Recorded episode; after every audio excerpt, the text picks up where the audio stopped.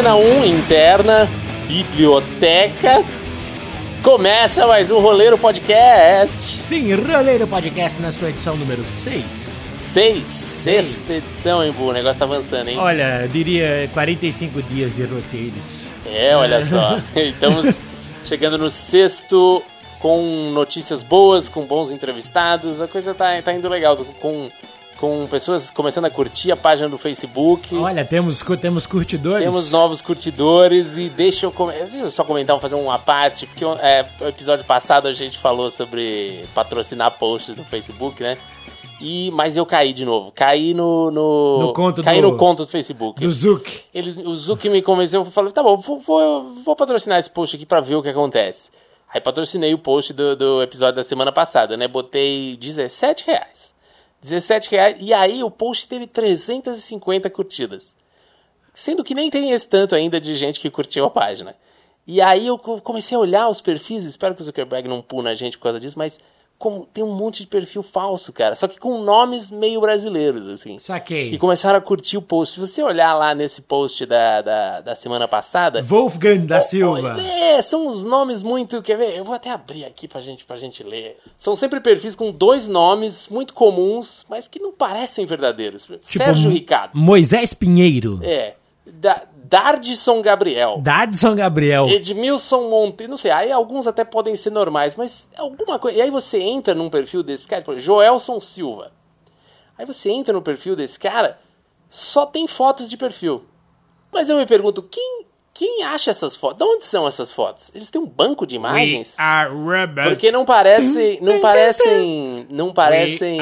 robots. É, que você pegou no banco de imagens da Get Images, sabe? Parece que são fotos de brasileiros. Ah, claro. Acho Mas que de deve que ter banco um- de dados isso surgiu? uma conspiração, talvez. É, bom, por que, que essa parte tão grande logo no começo do programa, né? Esse roteiro de programa tá meio esquisito. Mas enfim, começou o Roleiro Denúncia. Podcast número 6. Começou em clima de denúncia. Clima de denúncia, amigo. E eu tenho algumas novidades pra contar também, assim, uma coisa que eu pensei aqui, o Embu concordou comigo com essa ideia da gente dar uma vantagem pra quem assina Yes. o podcast. Uma vantaginha. Que é. O, que, se você assinar o podcast mesmo, subscribe, tem na nossa página lá, roleiropodcast.com.br barra assine, você vai receber o podcast um dia antes de todo mundo. Olha só, tipo sócio torcedor, amigo. Todo mundo que entra no, no site vai- ou pelo Facebook, que segue pelas redes sociais, vai ser notificado na terça-feira. O, o podcast entra no site na terça-feira. Mas quem assina recebe na segunda. Então é, já tem essa vantagem aí, mais um estímulo para você assistir. Então é, a gente vai falar agora, não sabemos se você está ouvindo a gente na terça, na segunda, você é querido do mesmo jeito, mas saiba você que assinou que você está levando uma vantagem. E o entendeu? importante é isso, apenas ouça. não, Exato. importa, não importa o dia, mas só, só para fazer uma comparação. Faça. Com essa a alta da taxa de juros na Argentina. Ixi, foi longe Se agora. você aplicasse esse um dia, imagine um dia de todos os centavos que você gastou e você ganhasse de repente 17% em um dia. Tá vendo a diferença que um dia faz? Exatamente. Isso. Então fica a dica para os nossos zero ouvintes na Argentina é, que vocês estão levando essa vantagem aí. Ouçam e apliquem. Agora vamos para um quadro que é o quadro já tradicional no programa, mas agora foi ampliado. Era o quadro Lançamentos da Semana e agora ele se chama. Lançamentos e cancelamentos. É, sim, o, o quadro foi expandido porque a gente vai falar do que tá. As séries que estão começando e as séries que estão terminando para valer. É, tudo na vida tem um fim, não é mesmo, amiguinhos? E, e como tem, porque Olha. a gente teve em abril foi um mês de muitas séries começando, muitas séries que a gente vai comentar também. A gente falou muito do Handmaids, falamos do Atlanta, falamos de séries que a gente gosta. E agora a gente olhando aqui deu uma esfriada no lançamento de séries essa semana. Tem pouca coisa aqui que acho que valha comentar. O que eu sei é, ó, tem umas coisas aqui de Super Mansion, que eu nem sei se trata do Crackle I don't know, man. é, X-Company, tem um. Eu tô olhando aqui né, no- nos sites americanos, né? Tem Chrysler Knows Best, Motherland, conhece? Não. Eu sei que tem esse do Bill Nye, que eu já comentei que é um, o Bigman americano aí, o herdeiro do Bigman. Ah, mas, ok. O Bigman americano, o Bigman também é americano, né? Mas, você só conseguiu ver porque um anjo te mostrou um jeito de você ver a Netflix americana, É, certo? só por isso. É, então. Mas o que que eu que posso falar de lançamento, para não dizer que não falei nada, é que vai ter um stand-up novo do Harry Kondabolu, que é um, um cara que faz stand-up. Por que, que eu tô mencionando Como é isso? que é o nome do nosso amigo? É um indiano, chama Harry Kondabolu. É. Acredito que sim. É, porque a gente mencionou ele, acho que no primeiro podcast que eu dei como indicação de link da semana, o, ele que fez o documentário O Problema com Apu. The Problem with Apu. Ah, yes. Ele é um cara que fala muito sobre, sobre essa questão do, do estereótipo do, do indiano, que esse, fez esse documentário. E é um, um cara interessante, fala muito sobre preconceito nos Estados Unidos. Fica essa dica. No dia 8 de maio, no Netflix, entra no ar isso. Mas, ah, vamos falar de cancelamentos agora. Cancelamentos. ou até renovações também, mas é que, enfim, as últimas notícias sobre cancelamentos de série são: é, o Unbreakable Kimmy Schmidt foi cancelado, vai ser cancelado depois da última, da quarta temporada agora. Olha- Então foi, deci- foi definido que não vai ter uma quinta temporada de Unbreakable Kimmy Schmidt. Olha só, a, o Unbreakable Kim Schmidt. É, a primeira temporada eu gostei muito. Depois eu não consegui passar do primeiro capítulo da segunda. Tive uma experiência parecida. Acho que eu vi a segunda, mas a terceira tô numa preguiça de avançar, porque a segunda já foi um pouco difícil. É. Mas a primeira é muito boa. A primeira é realmente vale- muito legal. Vale, mas enfim, chegou até uma quarta-feira, uma quarta-feira, uma quarta temporada, um pouco no prestígio da Tina Fey, imagino, mas foi cancelada, agora não vai ter mais. É, The Good Fight, que eu acho que é um, um spin-off do The Good Wife, foi renovado para uma terceira temporada. Olha, nunca vi, não conheço. E o Empire. Empire, você já viu? Esse Empire, eu, vi a primeira já temporada. ouvi falar, mas fiquei com um pouco de preguiça. Mas... É a história de. Um, fez muito sucesso a primeira temporada. É a um, um casal que se divorciou e cada um tinha uma gravadora. Exatamente, tem um isso? pouco a ver com a história do Jay-Z, o Dr. Dre, no sentido que é um cara que é um rapper, viveu uma vida cheia do crime e constrói uma gravadora, a Empire Records, né? Um império. Inclusive, uma boa dica, só entrando aqui no meio, um adendo do nosso Hum. quadro, tem a Defiant Ones no Netflix, que Sei. é a história do Dr. Dre, é muito interessante. Ah, olha lá, já fica esse- essa dica já embutida. Exatamente, grátis. E o Empire foi renovado para uma quinta temporada. Eu nem sabia, eu achei que já tinha sido cancelado, porque a primeira é um novelão. Quem gosta de La Casa de Papel, tem uma coisa meio shakespeariana no começo que o, o pai vai morrer e aí os filhos têm que brigar para ver quem é que vai é, herdar o império, né? Então tem ali um- essa premissa é boa, fica ali É uma premissa briga. clássica, Premissa não é clássica, mesmo? sim, mas é trabalhada e tem muito musical, tem um lado musical. Quem faz as músicas é um cara. Quem que é o cara? É o Timbaland. Timbaland. Timbaland que fazia as coisas do. do, do- Posso estar falando uma besteira incrível, mas acho que é o Timbaland que faz as coisas do. É um produtor famoso, assim. Eu acho que é o Timbaland que faz as, as coisas, as, as músicas da. Tem musiquinhas legais. Timbaland. O drip drop e tal. quê. Enfim, então foi o fim dessa sessão. Agora vamos para o Links da semana. Links da semana. Pra mim, o link da semana, essa semana tem um, um link pra mim é muito emocionante que foi, fomos pegos de surpresa. A gente deveria ter falado disso nos lançamentos semana passada, mas ninguém sabia. O Arrested Development, é, ele, o cara botou um post, a gente vai botar esse link do post, o Mitch Hurwitz, a página botou um post que é, o Arrested Development é uma série que eu gosto muito, vou falar dela mais um pouco, mas é, eles têm uma, uma data importante, eles fazem uma piada com o 5 de maio, que é aquela festa mexicana nos Estados Unidos, que aí eles mudaram pro 4 de 5, que é o 4 de maio, e aí no dia 4 é, houve um relançamento da quarta temporada. Eu vou, vou explicar isso. É o que? Um pra quem- Director's Cut? é mais ou menos isso, porque a- o Arrested, contar brevemente a história, que eu amo muito essa série. O Arrested Development, ele teve três temporadas na Fox e ganhou muitos Emmys, os críticos amavam, tinha uma... Isso era 2003 ali na época, né? É, que foi lançado, mas não dava audiência. Era uma série, se você for olhar, é uma série muito rápida, muito... É uma série muito... Pra você ver no Netflix, ver várias vezes o episódio, cada vez que você vê tem um monte de piada escondida, é um, é um negócio super detalhado, super intrincado o roteiro, o piloto... a- Pra você ter uma ideia, a primeira versão do piloto tinha 70 páginas. Uau! E é uma série de meia hora, que normalmente fica ali nas 25, 30, né? Mas tinha 70 páginas. E então, é, esse cara, ele é meio um, um geninho de- do roteiro dessas coisas. E. Enfim, aí não deu muito certo como audiência, mas começou a ganhar Emmys, ganhar prêmios. Então a Fox manteve um pouco é, pelo mérito da coisa, mas não dava audiência. E naquela época, mais do que hoje. Hoje em dia até séries sem audiência continuam um pouco mais pelo prestígio, pela internet, mas naquela época não deu. E aí a Fox queria tanto se livrar da série que na terceira temporada eles primeiro diminuíram de 22 para 18 e passaram os três últimos episódios ao mesmo tempo da final da Olimpíada. Putz. Eles realmente não queriam mesmo se dar o trabalho de dar Olimpíada de Inverno, né? E a, série terminou, deixou muitos fãs órfãos e, e, a série começou a fazer muito sucesso no DVD. E muito sucesso no Netflix também. Quando o Netflix entrou, muita gente queria rever e via e descobria. Então começou a ter muitos fãs dessa série. Aí o Netflix, uma da, é, o Netflix estava começando a fazer as próprias séries. E um dos primeiros grandes projetos que eles pegaram foi voltar com Arrested Development. Que, só que, qual é o problema? O Arrested Development lançou muita gente que está fazendo muito sucesso Sim, agora. O Warnet, que é... O, o BoJack Horseman, BoJack Horseman. muitas outras coisas. O Michael Cera, que depois foi fazer o... Foi o primeiro Ah. papel do Michael Cera. Ele era menor de idade ainda, quase não consegue visto para fazer o negócio. Tem o cara principal, que é o... Ah, eu adoro esse cara, eu sempre esqueço o nome dele. É o...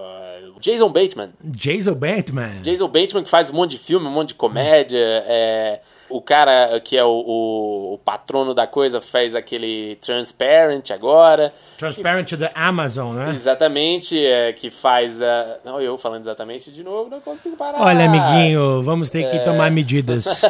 Mas, enfim, todo esse elenco é muito difícil. O Jeffrey Tambor, lembra o nome dele. É, todo esse elenco era muito difícil de você juntar de novo. Puta, mas a tradução em português é horrível, hein, cara? Caindo na, Na real. real. É, verdade. É. Tipo, eu, eu nem lembro onde passou. Se é que passou aqui. Mas é, é da Fox a série. Mas o, o, o autor teve muito problema para juntar todo mundo de novo para fazer a série. Entendeu? É, e aí ele, teve, ele tentou fazer uma quarta temporada meio um episódio para cada personagem. Só que ficou uma puta bagunça. Ficou muito. de- Você percebia que quando ele falava com outro personagem assim, tipo, ele só, você só via de costas o outro. Ficou muito esquisito. Gravou ali uma coxa de retalhos. Então, então, tipo, as pessoas estavam muito ansiosas, todo mundo da imprensa, mas foram assistir, foi meio. Assim, sabe? Foi uma coisa meio decepcionante, porque era muito difícil, a qualidade era inferior, enfim, a recepção foi meio morna, né? E aí o Netflix, tanto meio que até saiu, Arrested Development do Netflix e tal. Mas as negociações avançaram e o que eles anunciaram essa semana é que vai ter uma quinta temporada. Oh, yes, E a quarta mano. temporada meio que levanta um mistério de quem matou um dos personagens. E. E só que, enfim, você espera que vá ser resolvido, né? Ele tava muito. Você viu que quando ele escreveu, ele tá muito crendo que ia ter uma quinta temporada. É, só que isso meio que morreu e pelo visto voltou. Ele conseguiu de um jeito. Ele até nessa quarta temporada ele faz umas versões jovens dos personagens. Então ele. ele Tem uns flashbacks, tem assim. flashbacks que outros atores fazem, porque acho que ele teve que apelar pra isso. Pra... Então a Kristen Wiig faz o papel da, da mãe, é, o, o Seth Rogen faz o papel do Jeffrey Tambor jovem, aparecem vários deles assim, tem essas participações. E acho que ele vai fazer mais disso na quinta temporada, pra, pra ele poder ter os personagens. O cara o- tem cinco diárias É. pra gravar 13 episódios, Sim, né? sim. E, e a quarta temporada que ele fez, que ele lançou, era como se fosse um, um dia. Era dois dias, só que contados por vários pontos de vista, esses dois dias. Então você ia e voltava, era era difícil de seguir o que estava acontecendo, porque acontecia muita coisa ao mesmo tempo. E aí, até fãs chegaram a reeditar a série linearmente, sabe? Tipo, no- no- uma coisa acontecendo depois da outra, pra você entender o que estava acontecendo. E aí eu acho que o, o Mitch Hurwitz, que é o criador, ele gostou dessa ideia e ele fez o fez isso. Ele fez um remix da quarta temporada. Que se você assistir agora, ela tá muito mais parecida com as outras temporadas. Inclusive eram, se não me engano, eram eram 10 ou 11 capítulos de uns 40 minutos, agora são 22 capítulos de 22 minutos. Ele reeditou a série inteira e agora a série tá muito mais linear, tá muito mais fácil de acompanhar. Eu já assisti dois episódios dessa nova, dessa nova série, que entrou agora no 4D5, né? E realmente tá mais legal, você entende, mas tá mais no ritmo, tá mais. é, Cara, deu uma modernizada no negócio É, ele né? deu, de, na de verdade- linguagem. até eu, eu diria, talvez foi o contrário, porque ele quis modernizar, ficou meio, meio foda e ele voltou pra linguagem antiga de série, de episódios de 22 minutos, rapidinhos, que era um pouco. Sabe, o. Porque ele sofria muito. É, Eu. eu eu De tô falando- sitcom, né? Tô Uma falando linguagem de demais sitcom, disso, né? porque eu realmente sou muito fã. Eu consegui que alguém que foi pra gringa me trouxesse os DVDs do Dá pra ver que o amiguinho é entusiasta, entusiasta. do e Arrested trouxesse a caixa de DVDs, porque nunca foi nem lançada no Brasil. E você vê o piloto, por exemplo, você tem a versão grande que tem, eh, tem muita cena extra. Todos os episódios tinham muitas cenas extras, porque eles gravavam muito mais, ele escrevia muito mais piada.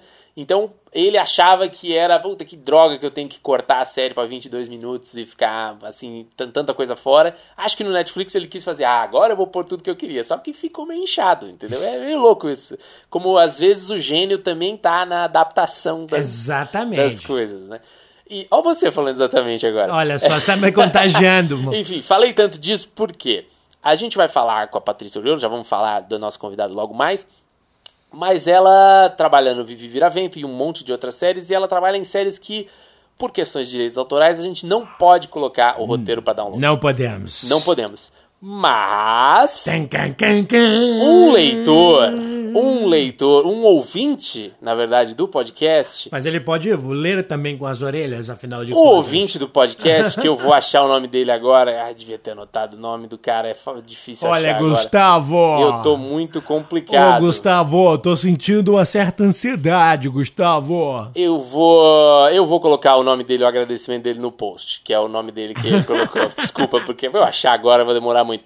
Mas um ouvinte falou: por que, que vocês não colocam roteiros em português para download? Porque talvez, talvez o, que você já acusou, meu pedantismo de botar tanta coisa em inglês e falar links em inglês, não sei o quê. Ele falou: por que, que vocês não colocam traduções de coisas em português para download para as pessoas? E eu falei: boa ideia. Uma Achei boa uma boa ideia, ideia. inclusive. É, e aí eu traduzi a primeira cena do piloto do Arrested Development, que é o que a gente vai ler agora. fazendo- Sensacional. Fazendo, jus ao nome roleiro. Exatamente. Roteiristas lendo roteiros. Que pra mim é uma das melhores cenas de apresentação de personagens que eu já vi numa comédia, numa série. Porque ele apresenta cinco personagens de uma maneira muito rápida, muito sintética. E depois você vai assistir a série e os personagens são isso. Então ele achou a essência dos personagens numa sequência de coisas.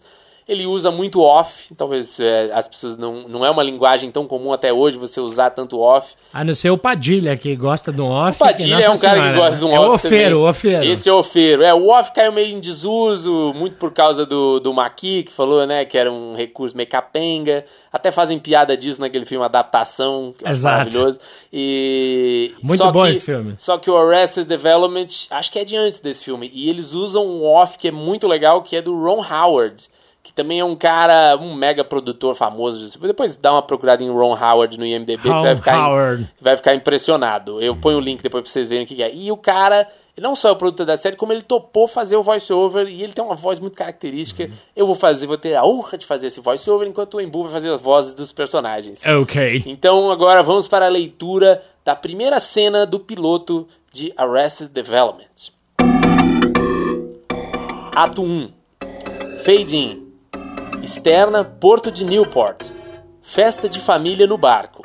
Vemos um barco na Bahia. Um letreiro mostra Orange County, Califórnia. Corta para um close de Michael Bluth, olhando para fora na proa do navio. Ron. Esse é Michael Bluth. Ele é um homem bom. Letreiro mostra Michael Bluth, gerente de vendas da Bluth Company. Ele. Ron, né? O, o voice-over. né? É. Ele trabalhou por 10 anos na companhia do seu pai, esperando para ser promovido a sócio. E agora ele está feliz. Corta para Lucille Bluth. Ron. Essa é a mãe de Michael. Ela não está feliz. Lucille. Olha o que eles fizeram, Michael. Congelem Lucille. GC. Senhora Lucille Bluth. Socialite. Ron. No momento ela está brava que a festa de aposentadoria do seu marido está sendo ofuscada por um grupo de manifestantes gays. Olha o que esses homossexuais fizeram comigo. Michael. Não dá pra pentear e arrumar de novo? Detalhe em Barco de Manifestantes Distante. Em uma bandeira se lê Abaixo Yacht Club. Em outra, Liberem o casamento gay em alto mar. Lucille. Tudo o que eles fazem é tão dramático e tão extravagante. Me dá vontade de botar fogo em mim mesma. A irmã de Michael, Lindsay, se aproxima. Lindsay. Que vergonha, mãe! Nem todos os homossexuais são extrava... Vê um dos manifestantes. Meu Deus, eu tenho a mesma blusa! Congelem Lindsay. GC. Lindsay Blut Funke. Ativista. Ron. Essa é a irmã gêmea de Michael, Lindsay, auto-intitulada a liberal da família.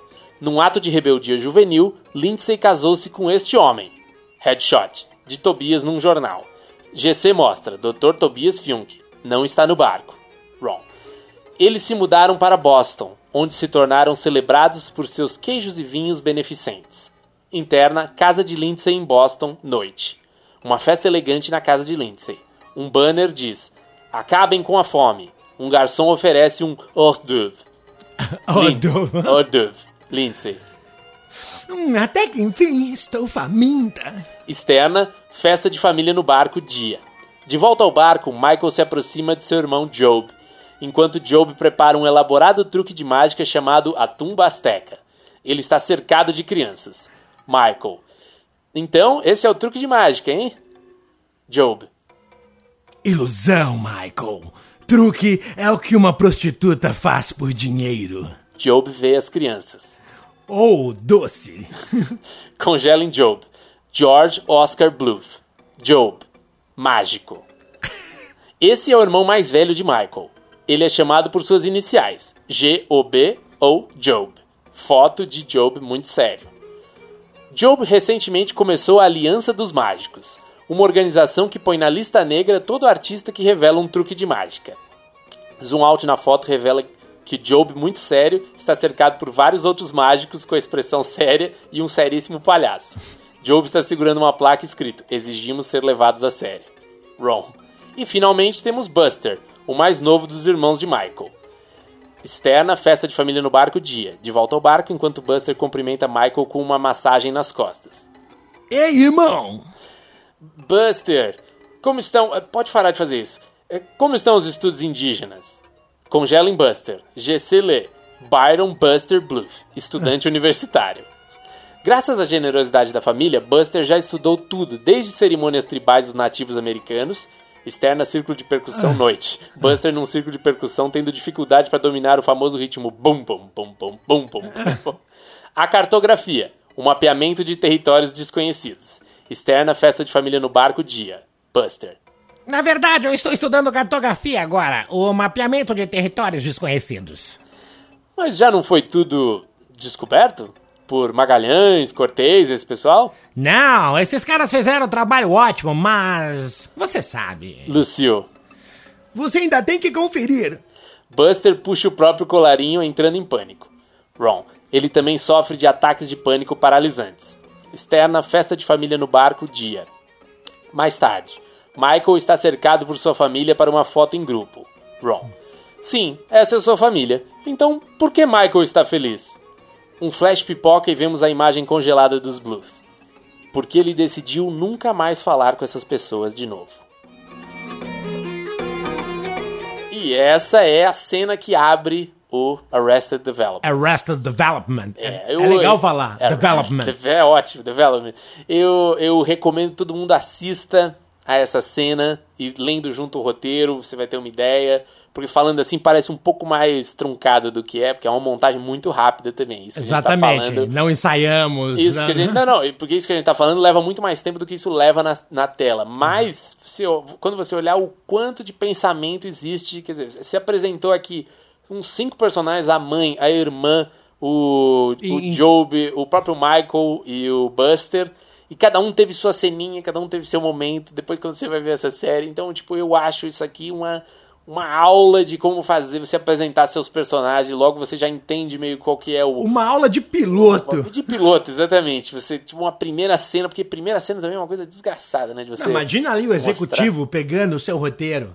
Sim. Sentado, o cara não tem saco. Não tem saco, Aí o cara, em, em, sei lá, cinco minutos, o cara gostou da sua série. Já entendeu, e Entendeu? você mostrou, você apresentou os personagens nessa situação. Logo depois vem várias cenas legais. Então, enfim, vai tá, tá para download esse, esse, essa cena em português. E também o roteiro inteiro em inglês, para quem quiser, porque eu não traduzi o roteiro inteiro também, Ah, né, amigo? Eu não vou obviamente. fazer isso. Mas agora é hora do. Entrevista da semana.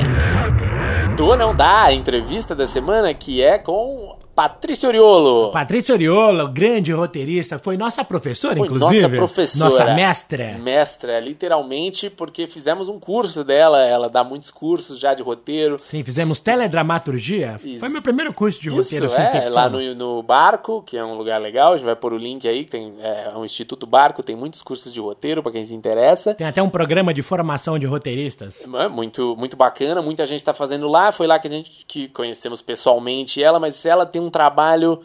De novo, é, eu gosto de falar isso, até o décimo eu vou falar isso, que esse podcast é para mostrar diversas trajetórias de roteiristas, como as pessoas se tornam roteiristas. E a dela é uma trajetória diferente das que a gente viu até agora. Ela vem do rádio, olha isso, hein? Na- Sendo rádio. Ra- É difícil fazer roteirista de rádio, que é uma, uma função até meio análoga ao podcast, que agora você tem que pensar só no áudio, na coisa assim. Mas ela trabalhou muito com jornalismo é, no rádio, trabalhou é, em um monte de programas, trabalhou. Foi roteirista da Liga. Foi roteirista da Um Liga trabalho também. que, inclusive, eu também que fiz. você também fez e enfim ela fez muita coisa ela tem uma trajetória muito legal estuda muito esse assunto e o último projeto que ela fez que também é bem bacana é o Vivi Viravento ela foi roteirista é um projeto do Ale Abreu conhecido por várias animações aí indicada ao Oscar Menino Mundo e tal mas essa Vivi Viravento ela é a roteirista uma das principais roteiristas ela fala bastante sobre como é esse processo de desenvolvimento de coisas é, de coisa, desenvolvimento de roteiros, É. de episódios, enfim. é, a gente já falou bastante aqui, é, mas eu quero fazer uma introdução. é, ouça, porque é muito legal também. É uma trajetória diferente das outras que a, gente, que a gente já falou aqui no podcast. Mas muito bacana, se tornou uma roteirista super respeitada, tá fazendo um monte de coisa atualmente, já fez muito mais aí. Temos muito a aprender com Patrícia Oriolo.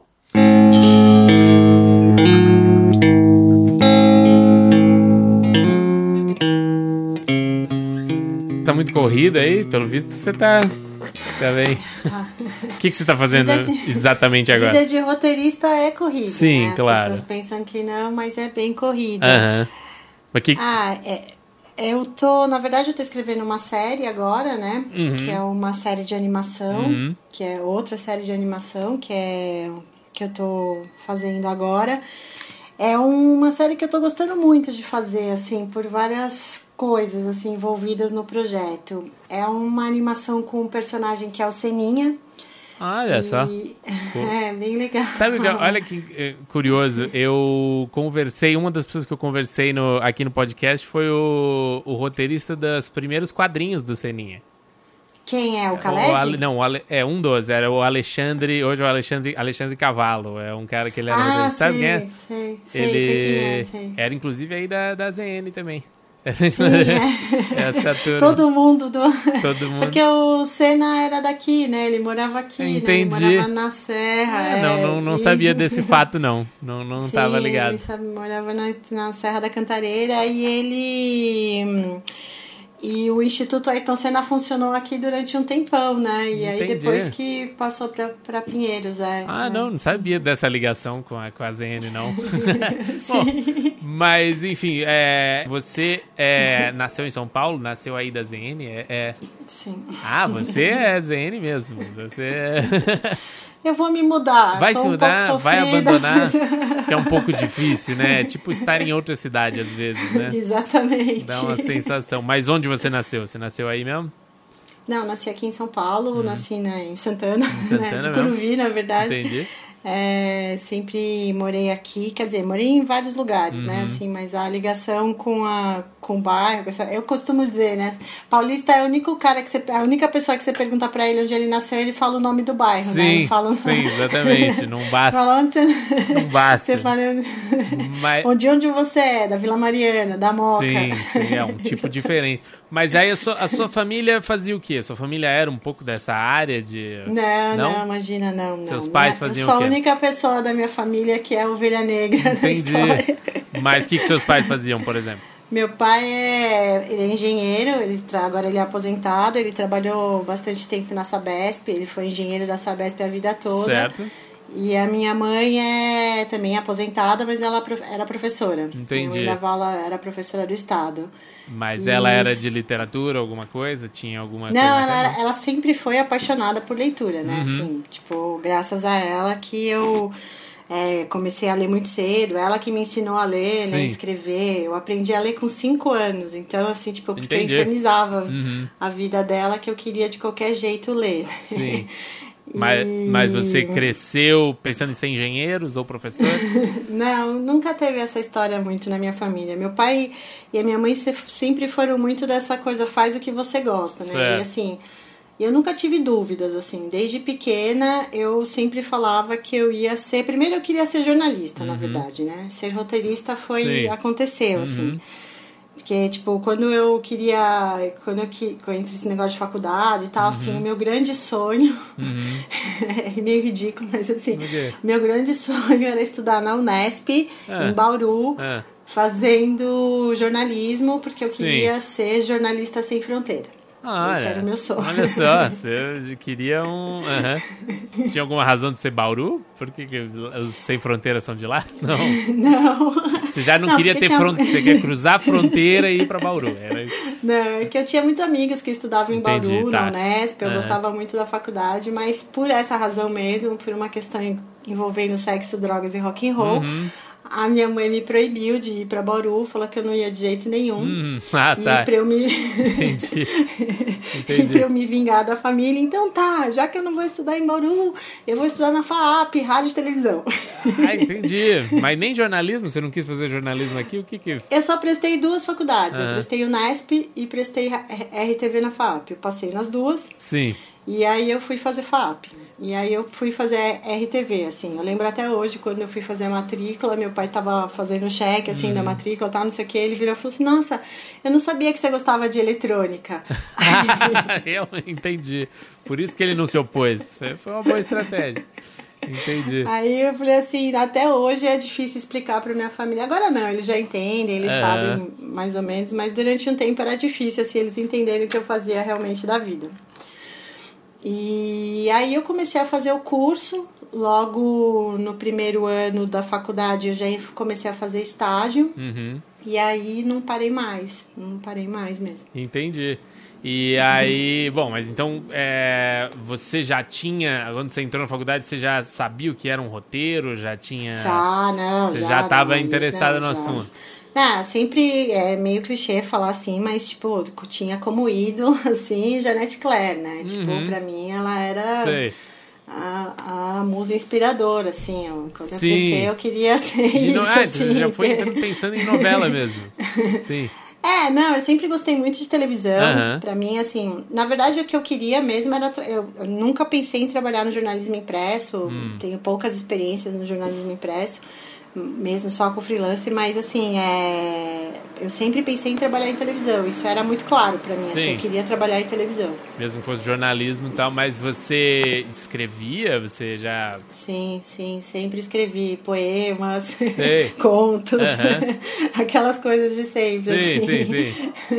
É. Tenho muitos poemas impublicáveis, aqueles poemas Olha que você só. olha e fala, gente, pra que, que eu escrevi Entendi, isso? Então vergonha." mas você não mostrava pra ninguém ainda, você só tinha essa coisa pra Sim, sim. E aí da faculdade, qual é a primeira primeira coisa, primeiro roteiro que você se Então, aí como eu fazer. comecei a trabalhar muito cedo, né? Eu entrei na Rádio Bandeirantes AM para trabalhar na rádio, Uhum.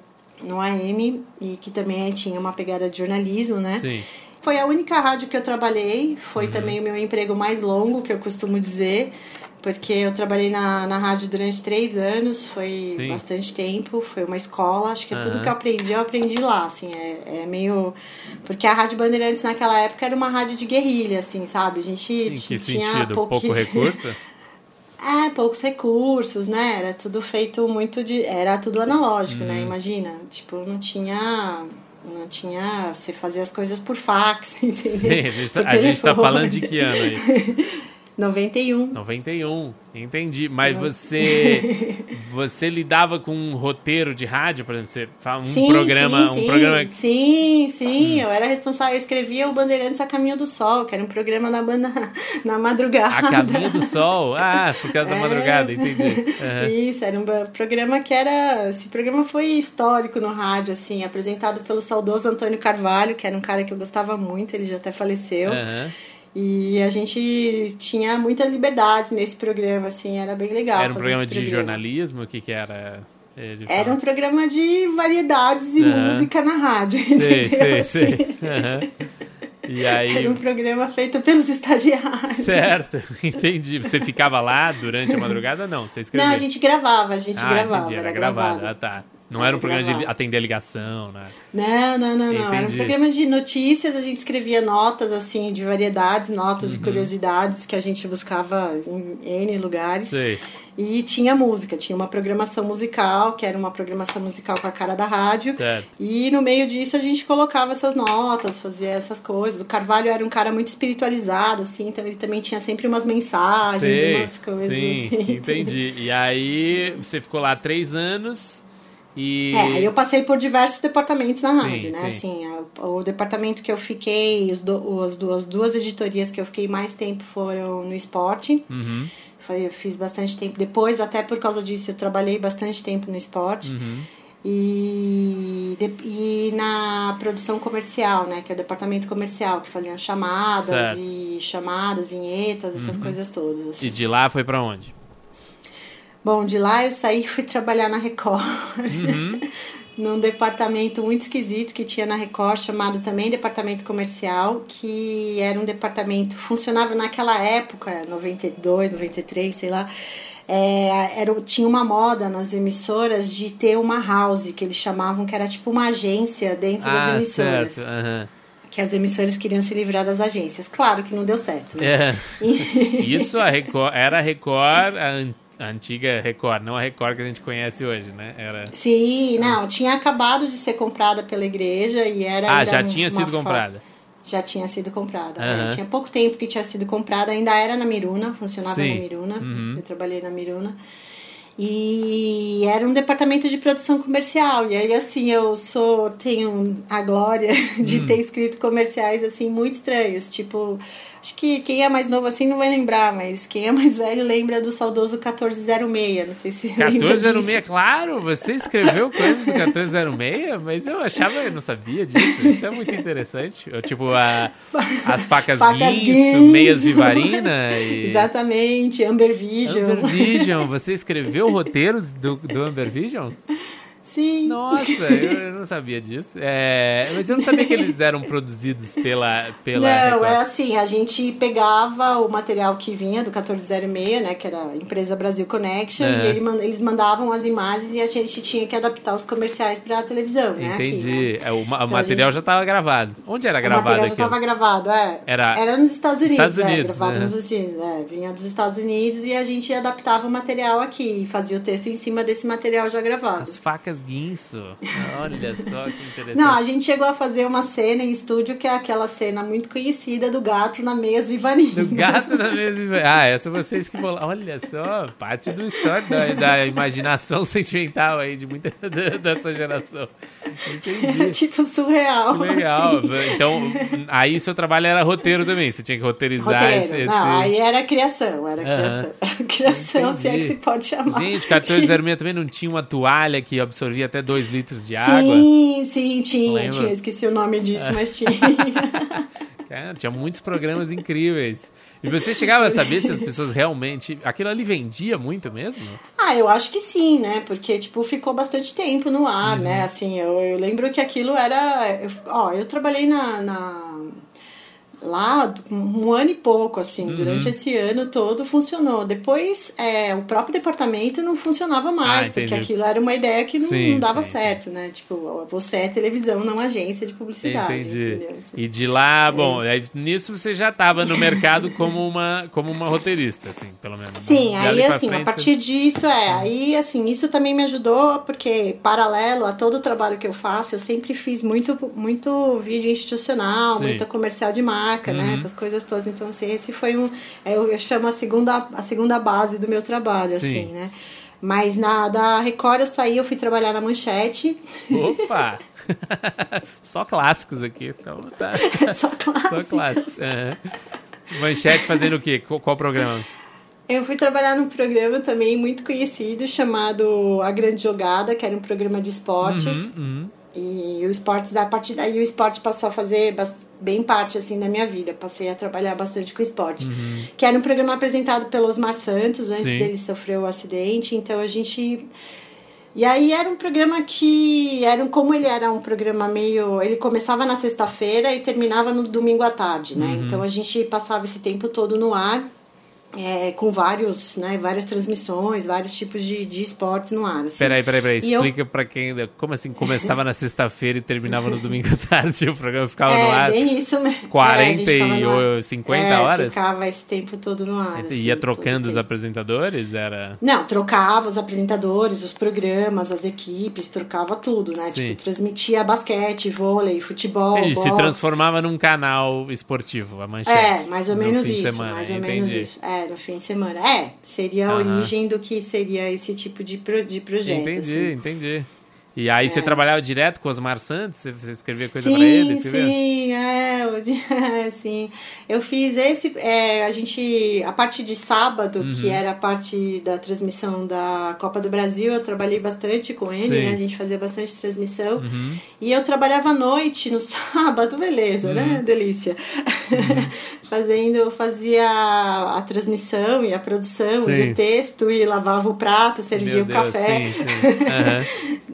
Um programa chamado Sábado Campeão, que era um programa de boxe que era transmitido do Maxud Plaza, um programa que ficou bastante tempo no ar. Boxe, É. eu transmitia lutas do Maxud Plaza, é isso? Sim, isso Sim, era. sim, nossa. E você, você gosta de esportes? Gostava? De... Então, É, eu tenho várias histórias engraçadas desse tempo, assim, porque, tipo, logo que eu comecei, eu não entendia muito de esporte. Sempre fui palmeirense roxo, né? Uhum. Certo. Uhum. Roxa, assim, tipo, de, nossa, né? Mas eu não entendia muito de esporte, campeonato, essas coisas e tal. É. E aí, assim, nessa época também não tinha internet, né? Celular, Sim. essas coisas todas tal. E aí, por exemplo, a gente tinha que fazer a- os gols da rodada, Hum. né? Tipo, e aí eu tinha um contato que na, eu não, né? Na verdade a gente tinha um contato que era no Diário de São Paulo, que era o jornal que tinha aqui em São Paulo, que a gente ligava e pedia pra eles passarem pra gente os, Os gols da rodada. Os gols. Aham. E aí eu ligar, a primeira vez que eu fui ligar, eu falei com, com o jornalista que, que me dava os me dava os, os resultados, eu falei, ah, então tá, me passa aí. Ele falou, ah, tá, vou te passar os jogos de volta. Os jogos de, de ida, né? Aí eu- ele falou, ah, tá. Eu falei, ah, tá bom, obrigada. Ele, espera aí, espera aí, espera aí, falta o jogo de volta. Aí aquele silêncio assim, né? tipo, você não sabe o que é jogo de volta? Eu falei, não, não sei. Aí eu levei tive uma aula Entendi, do que, que era o nossa, jogo de é. volta e passei a aprender. Aí eu passei a aprender isso e assim Sim. eu fui aprendendo várias coisas. Eu falo que, tipo, é a lei do impedimento, quem me ensinou foi o Falcão. Olha só que chique. Muito chique. Entendi. Mas não tinha uma certa má vontade por ser esporte, por ser uma coisa de só homem que costuma fazer, assim? nu- Nunca sentiu? Ah, um problema? tinha muita. Tinha, assim. Eu, olha, eu não sei, porque, tipo, eu. Eu, nessa época, assim, era, eu aprendi muito, assim, eu trabalhava com pessoas muito legais. Uhum. As pessoas estavam assim, eu dispostas tinha- a ensinar. Estavam dispostas a ensinar, Uhum. assim, eu aprendi bastante. Eu acho que tinha uma coisa que isso que era, a gente também trabalhava com poucos recursos e, né, a TV Manchete já estava prestes a falir, etc Sim. e tal e tal. Naquele momento bem difícil. Vocês estavam assim, recebendo? gente- Você estava recebendo? Seu salário estava caindo. Depois, no já. final, eu não recebi meu salário, Entendi. né? Não recebi Você é uma das final. devedoras da massa falida? Da... Sou uma, deve- uma das devedoras da massa falida da, Entendi. da Ah, Manchete. caramba. É, É. E aí então você ficou lá até, até o barco afundar? Não. Não, Ah, não, tá. não. Aí eu saí disso, assim, saí do esporte, na verdade, porque. Uhum. Quanto já- tempo você ficou na- nessa rotina de, de transmissão de futebol, esportiva? essas coisas, nossa, quase dois anos, né? Uhum. 93, é, foi de 94, é, no- entre 93 e 94. Logo depois que o Osmar sofreu o acidente, Sim. o programa já acabou, Sim, né? sim. Ele foi acabando aos poucos e eu já tava meio de saída, assim. Uhum. E depois disso aí eu passei a fazer só freelancer, aí eu comecei a trabalhar com freelancer só na publicidade mesmo, Uhum. me voltei para publicidade. Aí eu passei a trabalhar para o Sport TV num programa também de esportes, que aí era um Uhum. programa independente. É, no meio disso tudo eu fui fazer campanha política. Entendi. Aí voltei para Roteiro esporte, de, pro- de campanha política, assim? De, de- Sim, roteiro. É, roteiro. Essa parte é bem triste, assim. Ah, é. É, não é precisamos horrível falar nomes, mas o tipo, você Não, fazia meio não. que o, o que, que o cara ia falar, o que, que ia ser a Sim, propaganda, é, entendi. é, é. O programa de, do programa da TV. Entendi, caramba. Uhum. Pagava bem, pelo menos? Disseram- Diziam que É, pagava bem, né? pagava. certo? pagava bem. Era o dinheiro que você, tipo, garantia um ano, assim, É. Uhum. né? E quando você volta Agora não é pro mais, roteiro? Não, isso tudo escrevendo, assim, sempre escrevendo. Sim. E aí, assim, depois disso eu passei a trabalhar. O Roberto Talma é, abriu uma produtora aqui em São Paulo, a RTO2. Uhum.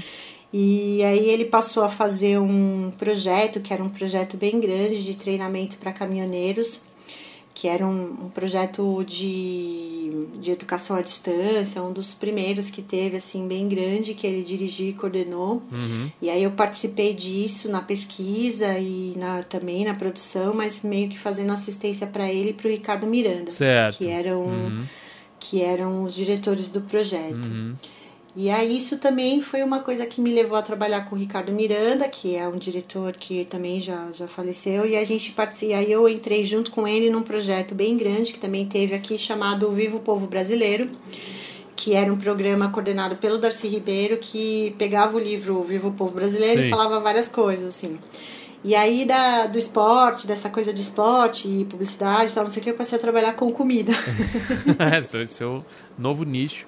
Mas o Vivo, desculpa, o Vivo Povo Brasileiro era um programa, passava na TV? Não, não, era uma série de documentários Ah, certo, que certo. passa até hoje. E aí eu, eu com essa com o Ricardo Miranda, a gente, eu fiz 10 documentários que contam a história do Brasil através da, da alimentação. Chama Mesa Brasileira. Ah, certo, certo. Uhum. É, foi um projeto maravilhoso. A gente viajou quase o Brasil inteiro. Foi, foi muito legal fazer esse projeto. Entendi. Foi, uma, foi a minha primeira. Primeira não, a segunda experiência com um documentário grande, assim, porque também eu tinha tido uma outra, uma outra experiência na Amazônia com, com uma televisão holandesa, mas assim, um projeto de documentário mesmo, pra Sim. mim, que foi assim, Meio próximo do Primeiro- jornalismo até o momento, Sim, sua é, carreira acabou, é. você você tava É, meio a- nessa de linha. verdade, assim, a não ficção sempre foi a parte que eu mais trabalhei, né? Uhum. A ficção, que eu comecei na ficção mesmo em 2006. Na verdade, um pouquinho antes, que eu fazia umas coisas pro, pro Ratimbum, assim como... Ratimbum não, pro Cocoricó, como Sim. freelancer. Uhum. Mas como ficção mesmo, assim, foi em 2006 com o Modern. Aí foi que eu escrevi o primeiro seriado, a primeira temporada. Na Mixer. E na Mixer, Uhum. né? Foi esse seriado do GNT. E aí depois, é, foi esse E como é que primeiro, assim. você entra na ficção? Como é que foi? o o que, que aconteceu? É, na verdade, assim, eu. É que, assim, a gente acaba sempre, nessa época principalmente, assim, né, os roteiristas aqui em São Paulo, né, Uhum. que é diferente do mercado do Rio de Janeiro, né, porque o, no, Rio acho que o mercado de ficção tem a Globo, Sim. né, aqui não, né, Sim. aqui é meio... E a gente não tinha, né, um mercado de série, Uhum. não, aqui, assim, a gente sempre teve um mercado mais de não ficção Sim. Principalmente documentário, institucionais, essas coisas todas que é, né? Tipo, eu sempre vivi disso, Sim. né? Então você tem que pagar as contas, né? Não dá pra.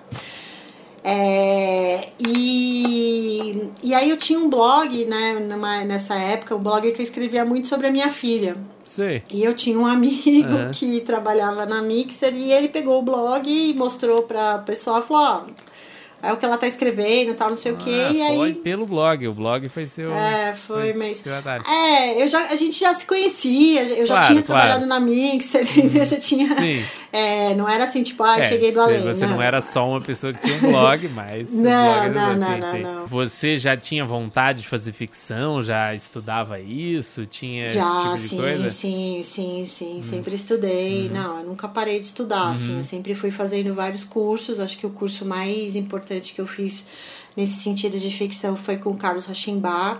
Foi meu professor de cinema. Uhum. E foi legal? É, Eu ia falar, era uma sala, o Modern, né? Ele- Sim, era Você uma já tinha sala, trabalhado era com sala. sala? de Não, não, não, não, Foi, não. foi fácil isso aí? Nem, nem todo mundo se adapta a esse, essa ideia de escrever É. numa sala, né? Olha, Gustavo, assim, como a minha formação é muito da televisão aberta, a Uhum. televisão aberta, esse conceito é uma coisa que existe há bastante tempo, assim, Sim, sabe? sim. Assim, a gente sempre precisou disso para poder fazer tudo que era, é, principalmente na variedades, isso é Claro, muito importante, sim. assim. Uhum. Pra mim foi muito natural, assim, eu nunca, nunca tive nenhum, tive nenhum problema. O Modern tinha uma coisa muito bacana, porque além da sala de as salas de roteiro, de criação, assim, a gente tinha uma parte de pesquisa que era muito bacana. Sim. Então a gente montava grupos com as, com as mães, assim, chamava mães de diferentes tipos, assim, para alimentar o roteiro, contar Sim, as sim. Uhum. coisas e tal, né? E isso foi muito bom, foi uma experiência muito bacana. Assim, acho que essa foi a parte, porque lidar com a série, né? O, as- é, o formato da série, o roteiro, essas coisas todas, é meio que aquilo que você já Sim. tipo, já tá estudando, tá fazendo assim, Uhum. né? Mas assim, a, a coisa mais pra mim foi legal foi essa coisa da pesquisa, né? Como que a pesquisa, Sim. a parte real, né, vai alimentar a ficção, assim. Essa era uma coisa que realmente eu nunca tinha Sim. Uhum. tido contato e foi, foi muito bom. Você muito participou disso, dessas entrevistas, essa bom. pré Sim, tal. sim, não, todos os roteiristas estavam na sala, era bem legal, Entendi. assim, bem- E aí você fez essa primeira temporada. O Modern teve quantas temporadas? Teve. Acho que foram três. Três, né? Foram Você três. fez só a É, primeira? eu fiz só a primeira, só a primeira porque depois eu fui fazer um documentário, que foi um documentário também, um, a gente chamado Caminhoneiros. Era um projeto do Rodrigo Meirelles. Que lá da O2, e aí a gente começou a fazer esse projeto. Esse documentário foi um documentário bem. é, de- teve uma produção, né, assim, de captação e tal. E aí depois desse documentário você vai. Qual é mais ou menos a sequência das coisas? Então, aí esse documentário, depois disso, eu me volto pra publicidade. Brasil. É, todo mundo, muita gente faz essa, essa ida e volta, né? Tudo quando... É, mas nessa época eu também tava pra lançar um livro, Uhum. tava escrevendo um livro, então o livro tava me tomando bastante tempo, Sim. então eu tava bem focada no livro. Mas assim, eu tive nesse meio tempo, assim, idas e vindas na Bandeirantes, na, rádio, na TV Bandeirantes, na TV Record, eu fui indo e voltando das emissoras, Uhum. Sim. assim, né? Na Rede TV, trabalhei, eu fui, vou ir fazendo vários programas, Sim. assim, eu entrava, fazia os programas e saía. assim, Variedades em geral. Ou não? Variedades em geral, Uhum. assim, muitos tipos de variedades. Falar variedades em geral são tipo duas coisas genéricas. São duas generalidades. Tipo, variedades em variedades gerais. em gerais, né? Tá, entendi. Aham. Fazendo. Ah, tá. aí, é, aí depois disso veio uma, uma fase é, trabalhando com isso, fazendo isso, mas aí eu entrei no SBT, que foi aí a minha primeira experiência com reality. Uhum. E aí foi muito legal, porque aí foi a hora de aprender um formato que eu nunca tinha aprendido e que tava, né, pouco chegando no Brasil, assim, as pessoas estavam fazendo, a gente tinha o Big Brother, mas não tinha ainda outros formatos Sim. acontecendo. Qual né? era esse E reality? aí, o Super Nanny. Sim. Aí eu trabalhei no Super Nanny, eu fiz outros, outros realities dentro do SBT, assim, foi uma experiência muito boa, porque isso me ensinou tudo sobre formato. Sim, sim. Mas é porque você, formato, o Super Nanny já formato. existia.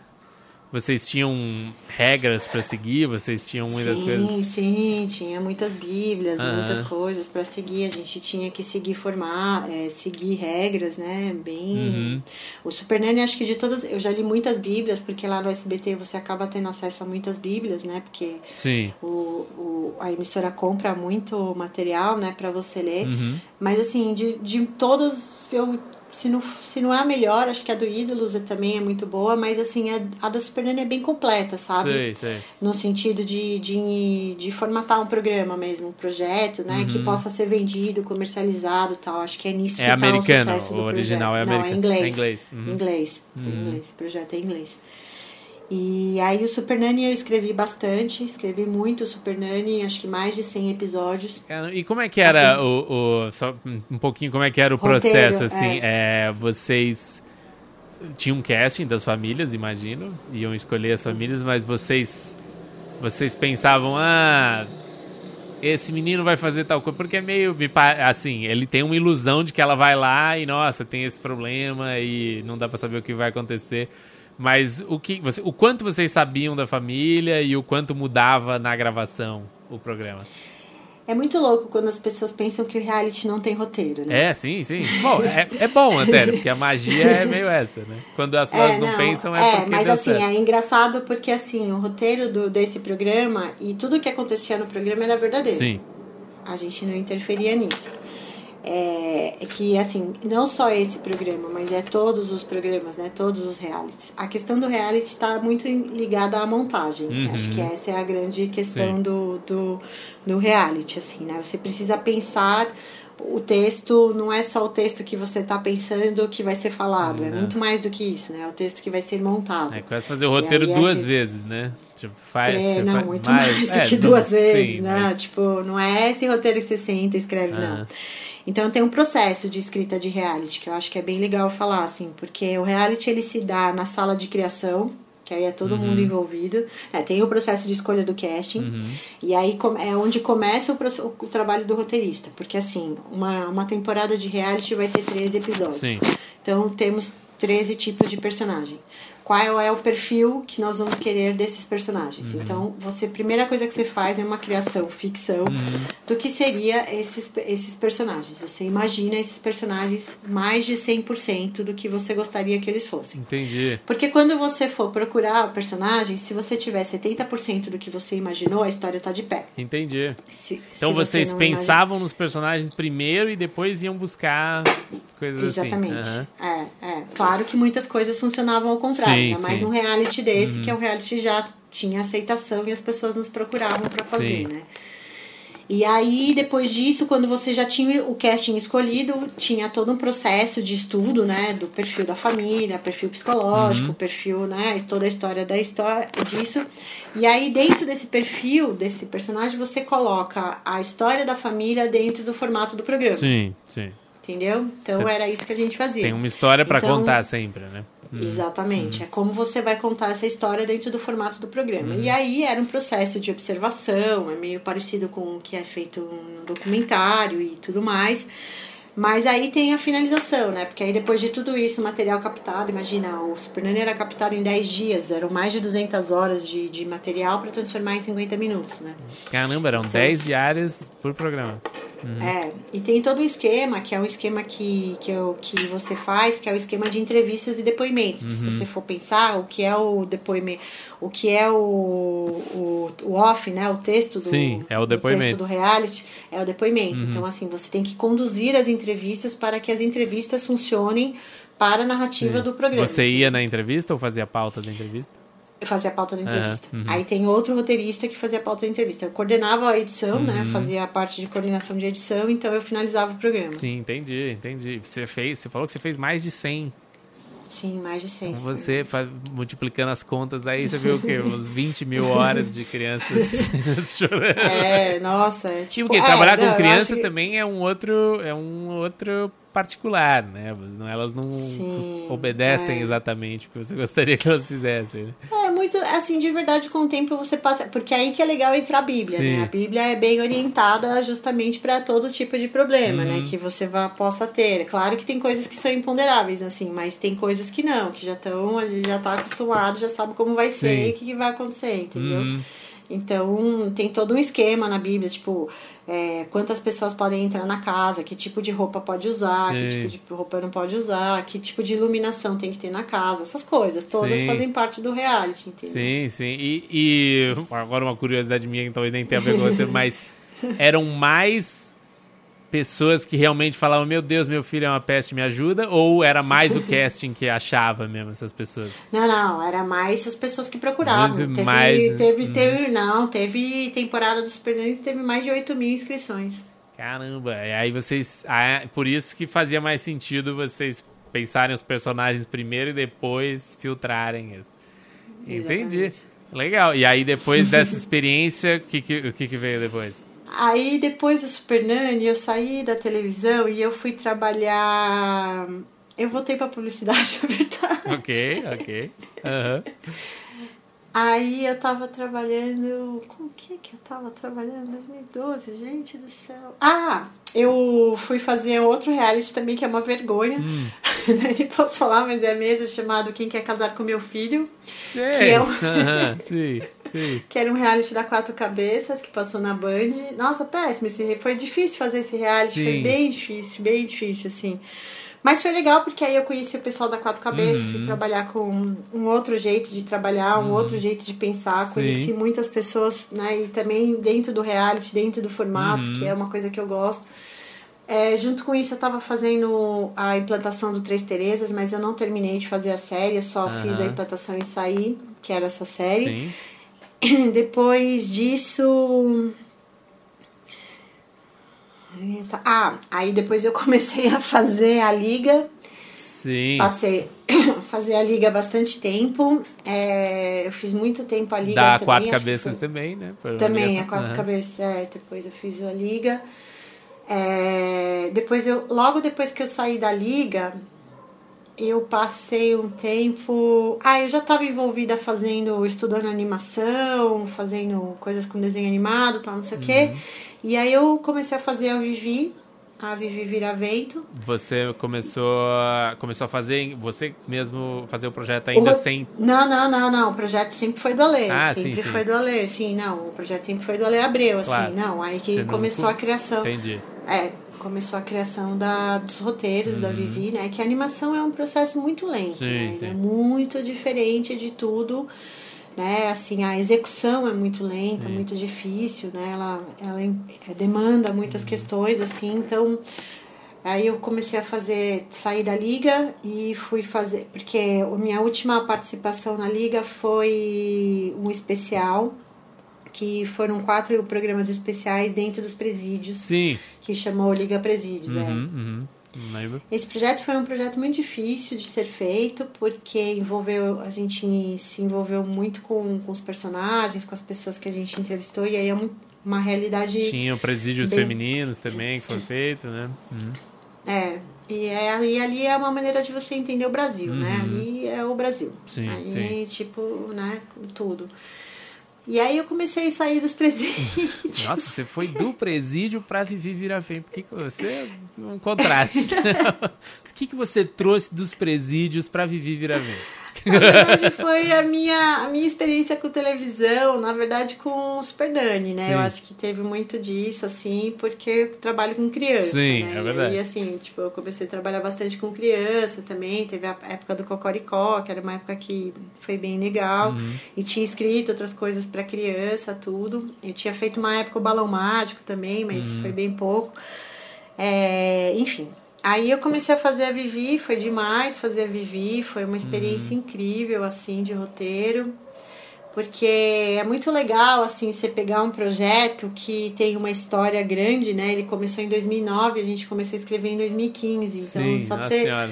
É, é para as pessoas entenderem, Uhum. né? Que uma ideia não... Né, às vezes parece que vai pro ar e a gente começou a fazer ontem, Sim, né? Então sim, não é. é assim, Uhum. né? É. E é, E aí... E, é, foi Porque, isso. porque assim, nessa época, pelo que eu tô vendo, você foi mais. eh, Você ficou entre publicidade e TV, bastante TV aberta. E Você não, literatura. e literatura. e você não. Mas você não era muito do edital, assim, ainda, né? Pelo visto. Ou você de fazer projetos para editais, mandar coisas assim, você não. Olha, assim, pra te falar a verdade, agora, assim, depois eu acabei entrando no núcleo criativo, Uhum. né?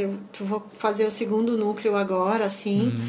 Mas não, não foi uma coisa que eu fui muito atrás, Uhum. assim, porque, tipo, eu, não, eu também tenho uma questão que é estudar, né? Então, eu Sim. sempre estudo muito. Então, nessa época que eu tava estudando, eu fui fazer pós-graduação em escrita criativa, isso era uma coisa que tomava muito tempo. Sim. Então, assim, eu tinha que manter uma rotina em que me permitisse estudar, escrever, né? Porque a escrita criativa demanda muita, muito trabalho. E ter um trabalho para pagar as contas, Claro, entendeu? claro. Então era um Uhum. pouco isso, Sim, assim, sim. né? É, não dá E- esperar pra sair uma coisa daqui a dois Não, anos, fundo não, ser liberado. dá, né?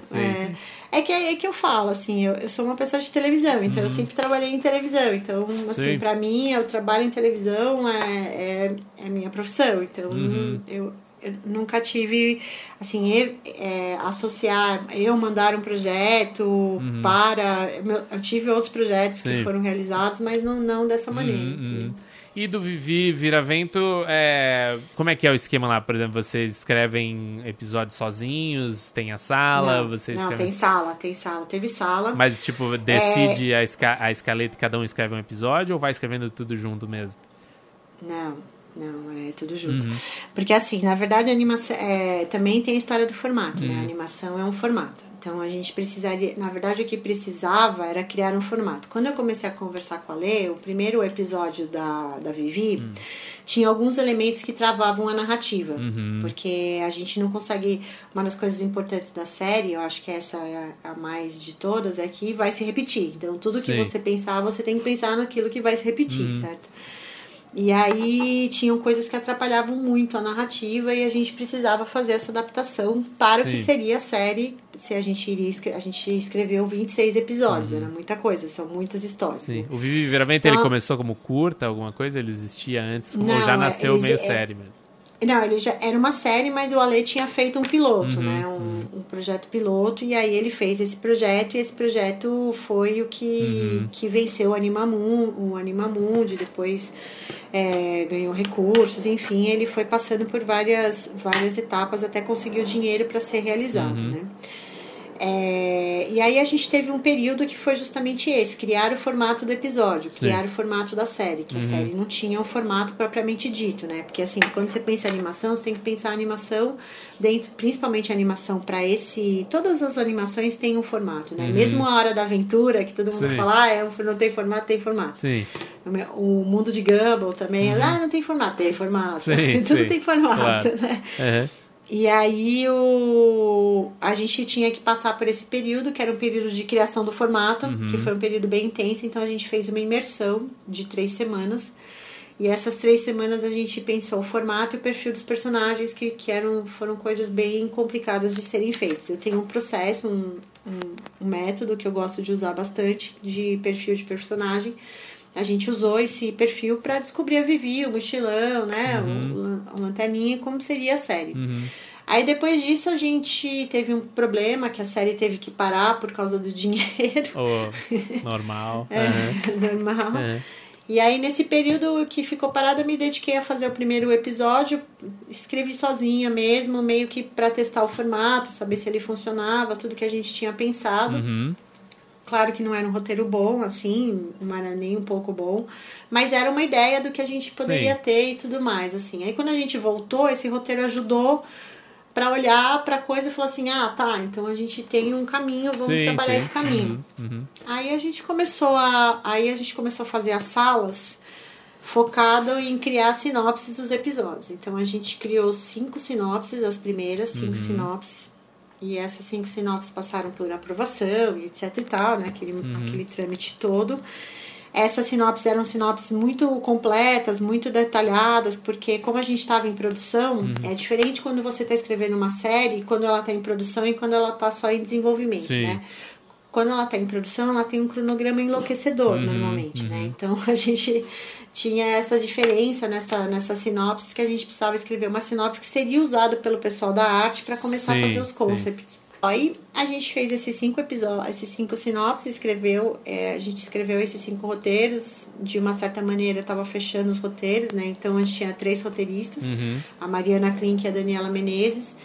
E a gente criava as histórias juntos, depois a gente fazia dividir os roteiros, cada um fazia os roteiros, e aí eu fechava os roteiros, fazia a redação final. Uhum, uhum. E aí, assim, a gente teve um processo de aprovação, de versões, assim, mas eu gosto de, de falar sobre isso também, porque é legal a gente entender o começo da série e depois Sim. o final, Uhum, né? Então, tipo, o primeiro episódio da Vivi tem 18 versões de roteiro. 18 versões, sim. É, o último episódio, que é Gibraltar, tem quatro versões. Entendi. É porque Entendeu? você tem. Tá, tá decidindo muita coisa no primeiro, né? Tá Sim, descobrindo sim. e, e É, questões que é. você nem sabia que tinham também, com o É, canal. às vezes. É, não só com o canal, é com o formato Uhum, mesmo, assim. É o formato, o formato da série que precisa. Tipo, às vezes você acha que tem história demais e aí, ah, não, vamos dar, vai dar tudo certo, entendeu? E não, não tinha, não ia. Uhum, É, não, é, a animação é uma coisa. A minha, não, minha impressão é que você não tem muito. Você não tem muito, não. Você não tem espaço pra erro ou pra exagero no roteiro ali. Tipo, tem que. O negócio tem que funcionar, né? Parece.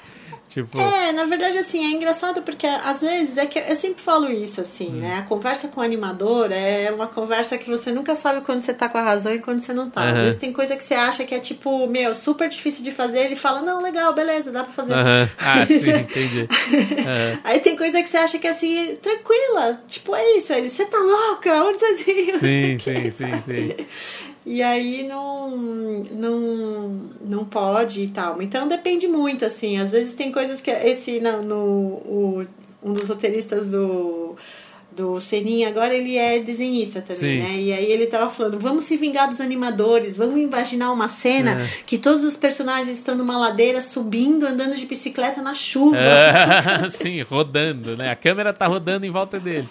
A câmera- Aí eles falaram assim, aí o, o produtor falou, vocês estão loucos? Então, não sei o que, falou, "Não, a gente queria se vingar dos animadores. Só isso mesmo. Entendi. Mas nesse processo, por exemplo, por exemplo da, da Vivi, quando você estava escrevendo o roteiro do último episódio, você já tinha visto algum pronto? Tipo, algum. Já, já tinha visto, Então- já, já. Ah, Animatic, né? A gente tinha visto Animatic. Mas acontece- Finalizado mesmo, eu só fui ver esse ano. Claro, é, não, tudo bem, é, tem isso. Mas eu digo, alguma coisa pra você sentir, putz, esse personagem tá funcionando muito bem, vamos fazer mais dele, esse tipo de coisa assim. Existe Não, então a Vivi tinha uma característica muito própria, muito particular, que assim, cada episódio tinha um personagem diferente, né? Sim. Então a gente não tinha chances pra isso, assim. Então a gente tinha coisas, é assim, uma das coisas que aconteceu, assim, que foi muito engraçado, o primeiro, um dos primeiros roteiros que eu mandei pro Ale, assim, tal, ele me mandou um e-mail muito, muito legal, ele falou assim...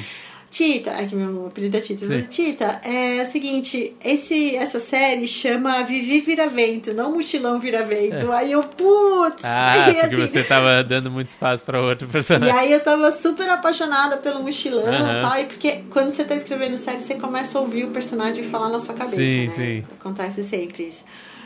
E aí, porque você fica tanto tempo com aquilo que a pessoa fala na sua cabeça Uhum. E tal. E aí eu, eu, meu, eu escutava o mochilão falando assim, tranquilamente. Aham. A Vivi ainda demorou. Mas aí quando ele falou isso, virou uma chavinha, sabe? Aí você fala, ah, puta, é verdade Sim. e tal. Aí você vai entrando no formato e vai indo. Aí a Vivi, eu acho que, que foi a gente achar o tom dela. Foi mais, Uhum. né, assim.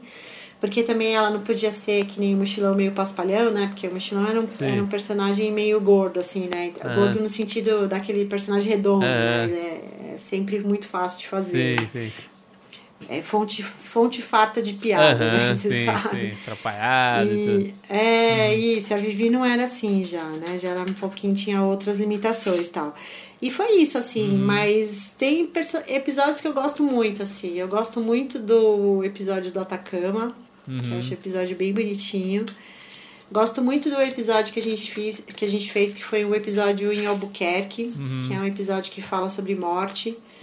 Que eu achei que a gente conseguiu falar sobre isso de uma maneira muito legal, assim, Sim. para as crianças, Uhum. assim, foi, foi bem bacana.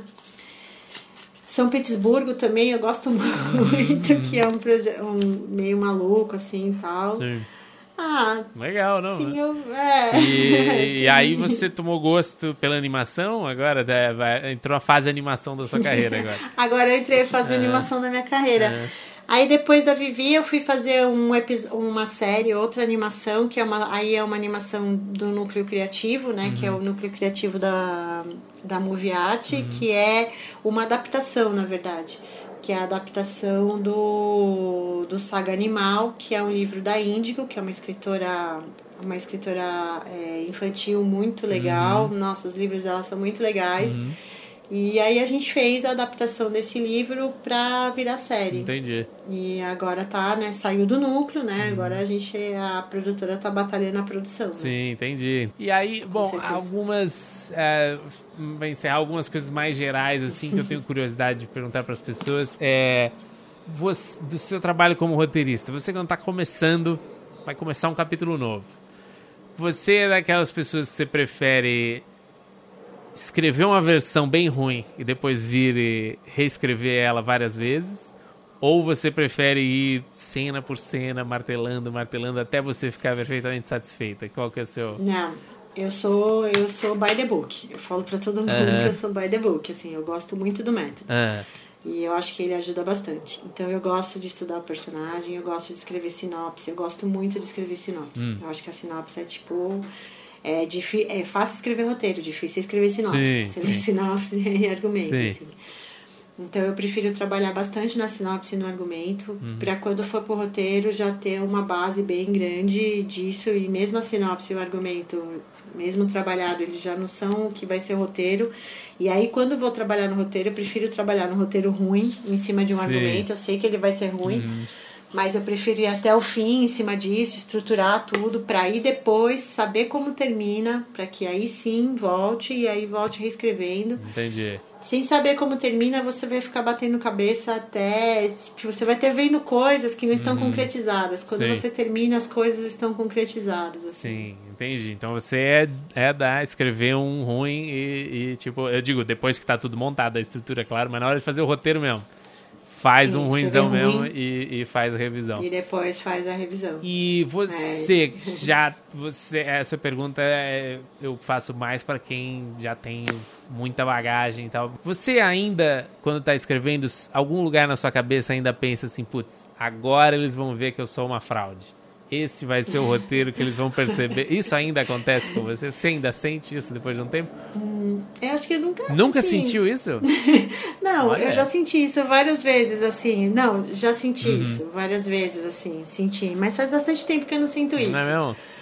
É, porque eu acho que isso. Sabe o que, que me ajudou? Isso é Hum. a escrita criativa. Não é mesmo? É, porque a escrita criativa é um processo de massacre do ego. Certo.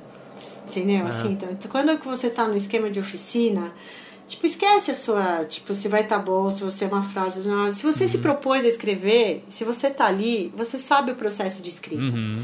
Então você aceita que o processo de escrita é a reescrita. Escrever é reescrever. Uhum. Certo. Então, assim, quando termina? Quando você para de escrever. Exatamente. entendeu? Uhum. Quando acaba, quando você publica, entendeu? É Certo. isso, quando você larga, entendeu? Assim, porque se você ficar lendo, você vai revisar o tempo inteiro. Então, assim, é, eu acho que é, você se libertar disso é muito bom, porque assim, você sabe que uma hora você vai conseguir encontrar o caminho que você está procurando, que é o caminho que, que é aquele ideal, sabe? Que você vai ler e vai gostar, vai falar, pô, tá bom. Entendi. Porque também uma das coisas da escrita criativa que eu acho que é legal é que quando você lê, você sabe que tá ruim. Sim. Você sabe que É, tá ruim, é, entendeu? Sim, sim. Você sabe. Entendi. É quando tá bom, você sabe que tá bom. Entendi? Assim. entendi. Então você não fica mais, bom, eu sei que tá ruim mesmo, eu sei que tá bom. mesmo." Ontem mesmo eu mandei um roteiro e falei, gente, esse roteiro tá uma vergonha, mas, tipo, vamos aí. Vamos aí, entendi, entendi. É legal, é bom, é bom ou- ouvir isso também, eu imagino, eu gosto. Porque às vezes eu fico pensando, putz, será que é só comigo? Será que é só comigo? Mas. Não, sabe o que eu acho que é legal você criar, isso é pra todo roteirista, eu falo até inclusive para as pessoas que eu dou aula, você criar um ambiente em que a troca é possível. Uhum. Em, que, em que você não. Porque esse pensamento da, da ideia iluminada, que você. Escreve sozinho, um é cara sozinho, genial, sozinho, resolve. Genial, né? Essa ideia é uma ideia do século XIX, Certo. entendeu? Uhum. Assim, tipo, né? Não, essa ideia não é real. Sim. Não é real. Escrever é, um, é uma atividade em grupo.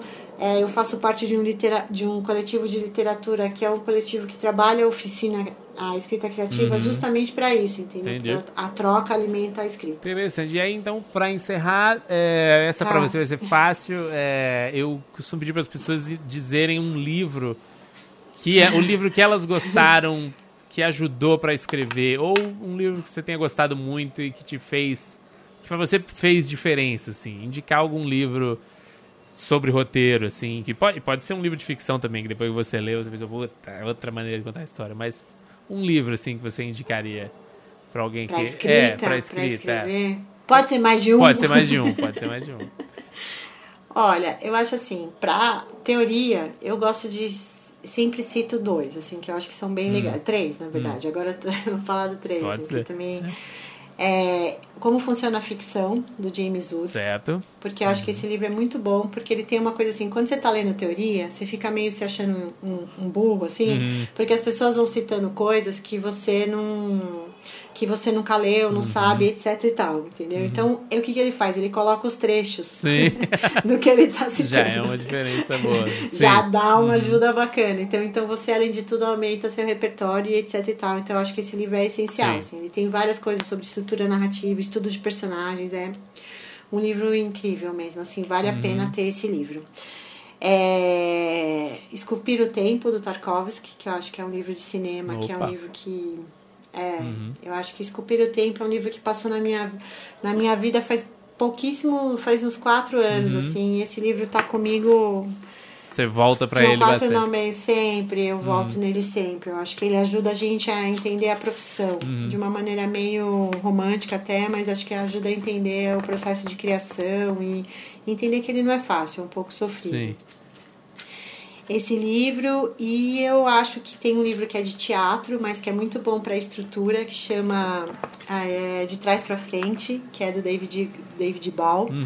É um livro bem bem bem voltado para o teatro, mas eu acho que ele me ajudou muito quando eu li assim, porque é uma coisa de você entender a estrutura narrativa. Tem em português esse? Esse Tem, tipo- tem. Uhum. Tem, tem um livro em português. Sim. Acho que de, de, de técnicos, assim, Sim. Né? De teoria, acho que seriam os livros Legal. que eu recomendo. Então tá ótimo. Muito legal. Eu ainda É. dizer, vai ser difícil o seu obituário passar das facas guinso. Ter algum ponto mais alto que aquilo. Mas Não, não tem admiro, isso é a, admiro a sua tentativa, a sua persistência de continuar procurando um ponto mais alto que aquele. Mas muito obrigado, viu? Valeu. Obrigada, Foi querido. ótimo, Valeu. obrigado. Beijo, Tchau, tchau. obrigada. Tchau, tchau. Muito obrigado, Patrícia Oriolo. Muito obrigado, entrevista sensacional, esclarecedora, muito interessante sobre a, a jornada de um roteirista, não é mesmo? Muito, muito. Assistam aí, Vivi Viravento, procurem, tá? E todo o resto do trabalho dela tem links no nosso post, no roleiropodcast.com.br. E lembrando que quem assinar o podcast agora vai começar a receber o podcast um dia antes de todo mundo. Um dia antes, cara. Um dia muda muita coisa. Muito. Se você tem Android, baixe um, um aplicativo tipo Podcast Go e depois bu- e busque lá é, Roleiro Podcast e assine. Se Você, você tem iPhone, já tem o iPhone. aplicativo do podcast, é só. buscar Roleiro Podcast e assinar, que aí você vai receber direto no seu telefone o podcast. Aí você pode ouvir onde você quiser, fazendo caminhada, pode ouvir fazendo compras, pode ouvir indo pro seu trabalho, pode ouvir. que mais? Que outras situações pode Olha, ouvir? pode fazer se, seu, se o seu telefone tiver uma capa, tiver uma capa prova d'água, você pode, você pode ouvir Na durante- hidroginástica. na hidroginástica, na natação. Pode ouvir numa reunião chata de trabalho. Exatamente, Fingindo que você tá transcrevendo alguma coisa. Pode ouvir no supermercado e depois chegar em casa com as compras co- totalmente alteradas e tomar uma bronca. Pode. Fica por aqui o Roleiro Podcast dessa semana. Até semana que vem. Semana que vem estaremos de volta e quem assinar, ouvir antes. Eu vi antes. Muito obrigado. Tchau, tchau.